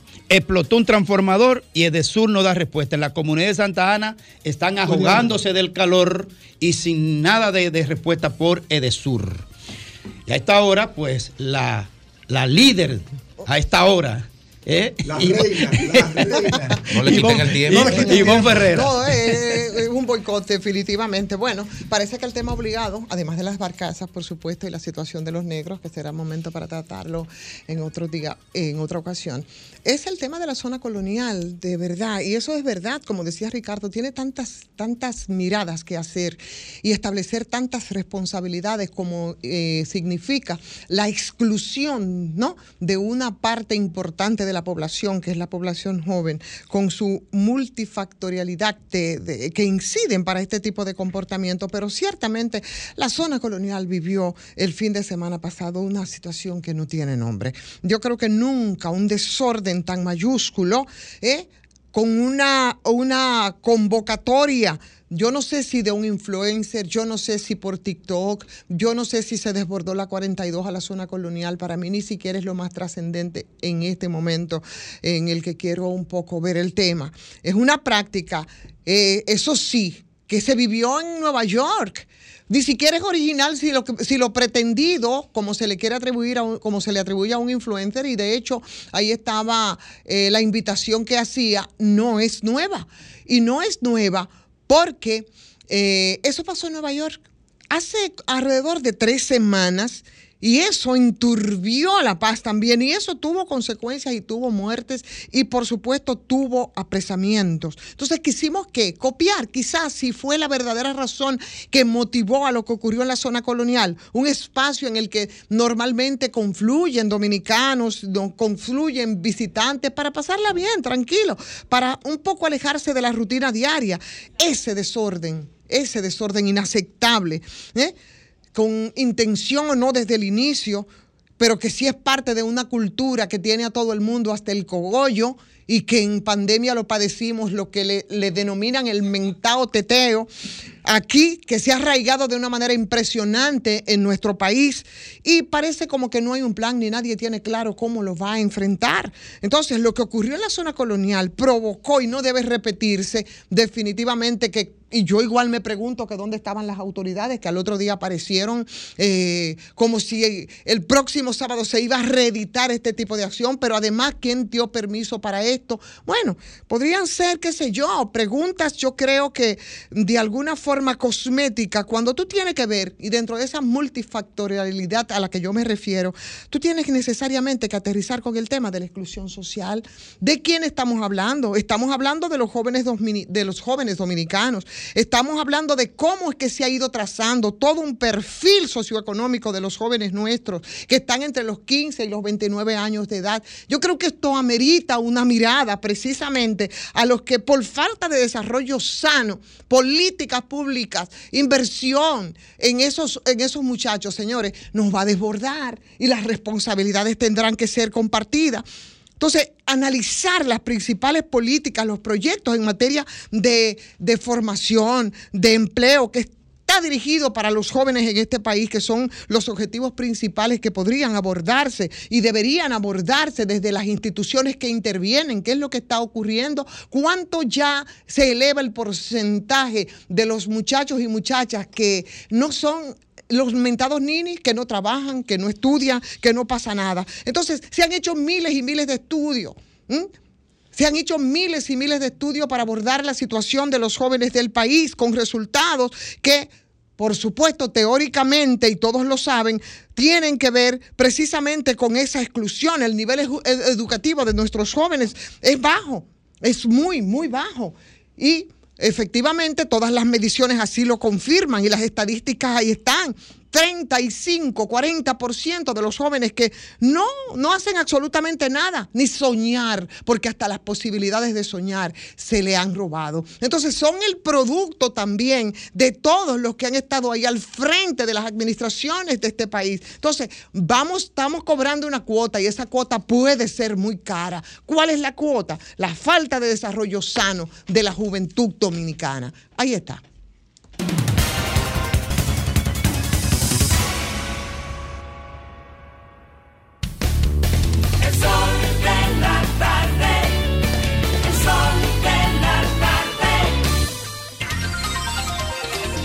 Bueno, ya alcanzamos, señores, las 4 con 48 minutos en ese sol de la tarde. Federico Llovines, las cosas contigo ahora. Es tu comentario. Gracias, Ivonne. Buenas tardes, amigos que nos ven y que nos escuchan. Una opinión muy personal que tengo es que Occidente está asistiendo a su suicidio colectivo como cultura. ¿Por qué? No lo sé. ¿Por qué sus dirigentes a ambos lados del Atlántico están aplaudiendo los valores y las prácticas que a muy corto plazo supondrán la extinción de toda esta seguridad, estabilidad, garantía y derecho que nos ha costado tanto, tanto sacrificio en los últimos 300 años? No lo sé. Quizás estamos viviendo una bisagra temporal de la cual República Dominicana no escapa. Estamos viviendo un proceso de degradación sistemática desde hace mucho tiempo de los valores ciudadanos, una erosión del clima de estabilidad, una erosión de los principales valores como la familia, que, no valen nada en estos tiempos. Y eso en algún momento definitivamente pasará factura y esa factura nos, nos la pagará como ya está pasando en otros países de Sudamérica, donde la inestabilidad social se transforma en inestabilidad política. Y usted ve el caso de Perú, que cuando no tiene nada que hacer quitan al presidente y ponen otro, o el caos de Argentina o el de Bolivia, elija el país que usted quiera y así será. Ahora la pregunta es, con relación a esto que hemos hablado hoy, porque es la conversación obligada de este asalto a la zona colonial, la ciudad colonial, que fue objeto por parte de turb- turbamultas, multitudes de jóvenes, muy jóvenes, que coparon sus calles de manera desenfrenada el sábado en la noche. Yo tengo muchos amigos y amigas que viven ahí, y tengo amigas europeas incluso que me dijeron que sintieron miedo de estar en su casa. Y tienen razón en sentir miedo porque, bueno, las masas son así cuando una masa está fuera de control, no piensa, no razona. Y de hecho, un individuo y su sistema de valores y sus creencias y lo que lo ata y lo, y lo, lo hace seguir ciertos patrones, se anula en la masa. Si usted está en parte de la masa y alguien dice, vamos a subir por ahí, van, vamos a prender todos los carros, prenden, vamos a quemar ese hotel, lo queman. Las masas son así, como bien lo dijo Gustave Le Bon hace casi 200 años. Entonces, ¿qué hacemos con eso? Con ese diagnóstico simplemente nos quedamos ahí o escarbamos un poco. En mi caso particular, y me recuerdo a Solá con el acuso, el yo acuso en el caso de Dreyfus, yo creo que hay que, ¿a quiénes son los responsables? Porque no podemos vivir permanentemente en la República de la impunidad dominicana, pasándonos la bola uno con otro cada cuatro años y aquí nadie es responsable y nadie paga platos rotos y cada vez hay más platos rotos. ¿Quién es el responsable? Evidentemente no es Trujillo, no es Balaguer tampoco, que es una herencia de Trujillo directamente yo acuso a Hipólito Mejía, a Leonel Fernández y a Danilo Medina. Y no a Luis Abinader porque está gobernando todavía. Le puedo dar beneficio de la duda de que le quede un año de gobierno. Pero esos tres señores que están ahí fueron los padres biológicos de esa turba que estaba ahí. ¿Por qué? Porque aquí la ONU presentó un estudio el 19 de este mes con relación al censo del año pasado, donde 309.604, me parece, ni eh, ado- adolescentes entre 15 y 24 años, ni trabajan ni estudian. 300 mil muchachos de 15 a 24 años no trabajan y no estudian. Y de esos 300 mil, un 65% no tienen ningún nivel de ningún tipo. Y un 25, es decir, ¿cuánto es un 25 de 300? 75 mil apenas terminó la primaria y 65% nada. Entonces, con esa masa amorfa, que tienen cédula y que votan, porque ahí está la chulería del tema. ¿Qué se puede hacer? ¿Quiénes son los responsables? ¿Quiénes han sido los que han administrado 25 mil millones de dólares del 4% en educación? No fui yo. ¿Quién fue? Danilo Medina y tres años Luis Abinader. Y ni hablar de Leonel Fernández, que en su defensa, debo decir, que no lo administró porque no quiso. Y era el que menos le lucía eso. Porque todos los presidentes, y es presidente vivo, es el que más mérito tiene en haber demostrado cuánto vale el conocimiento como herramienta de escalera social. Si hay una persona en este país que puede mostrar con sus méritos, decir, yo salí de tal sitio llegué a tal sitio, a punta de libro, de lectura y de conocimiento, esa persona se llama Leonel Fernández. Nunca le lució la indiferencia y la espalda que le dio la educación. Pero ese no es el tema. El tema es que nuestros, nuestros políticos tienen que entender que tienen hoy, y eso le toca a Luis Abinader, la responsabilidad de direccionar la sociedad. No pueden de estar de espalda a esta realidad. Lo que pasó ahí va a pasar de nuevo. Lo que pasó ahí es una amenaza no a los bienes de la, ciudad colonial y nada de eso, es a la estabilidad, al modelo de desarrollo, al turismo, pero más que eso, es una advertencia de qué va a pasar. Ah, pero nuestros políticos, y aquí vino un, un precandidato, alcalde de esta ciudad, nuestros políticos lo ven muy bien mientras en la 42, mientras allá en Capotillo, que se jodan en Capotillo, y no pasa nada, y ahí es chulito, teteo, turismo, y llevamos a la gente. Ah, pero cuando esas personas que son ciudadanos dominicanos deciden ir a otro sitio a replicar lo que está muy bien que hagan siempre y cuando lo hagan allá y no me embromen, porque esa es la cultura del gueto. Y el gueto se pone desde el poder político y empresarial y de la oligarquía, es que se impone el gueto. El, el, el gueto se pone de arriba hacia abajo, no de abajo hacia arriba. Ahí no funciona. Ahí entonces nos rasgamos la vestidura y hacemos todo un drama. Y ahora yo me pregunto, ante esa realidad, ¿qué va a pasar? ¿Qué va a pasar? ¿Qué, qué investigación va a hacer el gobierno? ¿Qué investigación va a hacer la alcaldía? ¿Qué investigación va a hacer la policía? ¿El DNI? ¿Qué, qué investigación va a hacer el Ministerio Público Independiente? Porque hay muchísimas cámaras. Hay, hay mensajes de exhortación en redes sociales a ese acto. Ahí hay promociones para que se hicieran cosas así. Hay una cadena, hay traza, hay dinero, hay IP address. ¿Qué más necesitan? Finalmente, a nuestros políticos que entiendan algo. No todos los votos se ganan con todas las fotos y con todas las personas. Lo que estamos viendo es apenas el anticipo de lo que vendrá. Y lo que vendrá será una ola terrible, que los primeros que serán barridos serán ustedes. Y luego todos nosotros. Eso va a pasar.